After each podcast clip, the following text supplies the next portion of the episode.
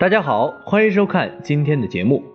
买房子对于一个家庭来说是一件需要认真考虑的大事儿，房子的构造、布局、采光、周围环境等等都要考虑在内。有十大阴气之地是最好要避开的，还有一些注意事项和禁忌也需要了解。在今天的节目开始之前呢，请您动动手指点赞订阅，您的支持是我们更新的动力。买房需要避开的十大阴气之地，第一是戏院、电影院。戏院和电影院每天都是放几场而已，放映时人数众多，戏剧一团，演完后观众离场，一哄而散，这属于聚散无常。人带阳气，阳气突然大量聚于一个地方，不入却突然大量消失，气场受到严重干扰，会导致住在附近的人运气反复无常。工作时好时坏，财运时强时弱。第二个买房要避开的是菜市场。如果住宅下方是菜市场的话，运气是比较呆滞的，宅运不平稳。原因如下：第一，菜市场会散发鱼腥或者是肉腥味，这是胃煞；第二是环境卫生差，成日湿淋淋，一生细菌害虫，此为菌煞。第三，每天所售卖的猪、牛、羊、鸡等肉类，这些动物的灵体必然会附着肉类，会在菜市场内聚集，使周边的阴气加重。第三是在学校，许多人以为住在学校这类文化之地附近必是好风水，但结果不是如此。原因如下：第一，学校是清水衙门，经济差，学校是每天白天上课，晚上无人之地。就算白天上课，也都是一些孩子，孩子的阳气相对较弱，不及成人的阳气重，阳盛阴衰对附近的楼宇会造成影响。而在风水上，阳为顺畅，阴为阻滞，所以住在学校附近，一是财运不太好，二是凡事都会有阻力。第四是在公安局、消防队。风水学上，公安局是属阳的，属孤煞之地。在风水古籍《血星赋》中云。孤阳不生，独阴不长。如果住宅正对公安局的话，则犯孤煞。一是家人健康不好，二是是非争斗必多。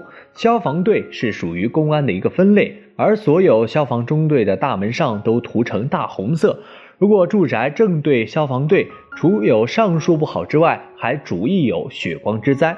但如果你是公安人员，则无此说。第五是在垃圾站。在佛教的观点里，灵体是喜欢聚集在阴森及臭味的地方，如森林、垃圾站等。所以说，附近如果有垃圾站的话，则容易有灵体入屋，导致家人精神出现问题、家宅不旺等。那解决的办法就是在门口安装一盏红色的长明灯。第六是在医院，如果居住的地方在医院附近的话，在风水上是不好的，原因如下。医院有好多病人居住，病菌必多，住院之人运气必滞。如此多的志气凝聚在一起，势必对周围的气场有重大影响。医院天天有人动开刀手术，煞气过重，这也会影响周边的磁场。医院常会有人病故，其怨气会影响周边气场。所以说，你的居住附近有医院的话，可以有以下三个方法化解：第一。要开当运之屋门或是房门，吸纳旺气。第二，注重卫生，细菌就难以入侵。第三，要有宗教信仰，如信佛等，这样就能用宗教的高灵能量来增加住宅。第七，不要住在教堂、寺庙附近，在风水学上，神前庙后都属于孤煞之地，所以住宅附近有寺院、教堂等一些宗教场所都是不好的。因为这些地方都是神灵寄托之所、聚脚之地，会令附近的气场或能量受到干扰，而影响人的生态环境。居住在宗教场所周围呢，会有如下两个问题：第一，一家人都会显得孤独；第二，性格易走极端，或暴跳如雷，或十分良善，常被人欺负的。第八点，不要住在发射塔附近。发射塔一般是发射或接收电视、电话信号的，气场强，对磁场影响最大，而形状都是尖的，家人易发生外伤等血光之灾。第九，不要住在政府机关附近，政府机关属黄气，乃至阳之地，包括各级政府机关、法院、检察院等，与公安局一样是孤煞之地。如果居所正对此类地方，会有如下情况发生：易犯官非是非，亦有血光之灾。第十，不要住在变电站或高压电塔附近。电属火，对磁场的影响最大，对人脑及心脏、血液的影响也最大。如果居所附近有变电站或高压电塔，人还容易冲动。容易做事易出错，大家都在选购房屋时最好避免。此外，还有一些买房风水注意事项分享给大家。第一，构造。买房时房屋的构造是我们一定会关注的焦点，殊不知它也关乎着风水问题哦。风水学认为，房屋的构造不合理会导致夫妻间的关系不融洽，家人的健康和运势不好等。在购买房屋时，房屋周围有缺角的构造，对夫妻之间十分的不利。房屋的坐向为北朝南的话，也就代表了这座房子踩在了鬼门线上，对家人的健康十分的不利。而主卧室正对着厕所门或者是厨房门，会导致婆媳关系的不融洽。房内构造横梁压顶的话，这会影响家庭的整体运势以及男主人的事业发展。第二，在位置上。买房时，房屋所处在的位置也是风水学研究的重要对象。风水学认为，房屋所处的位置是能够决定家庭整体的运势。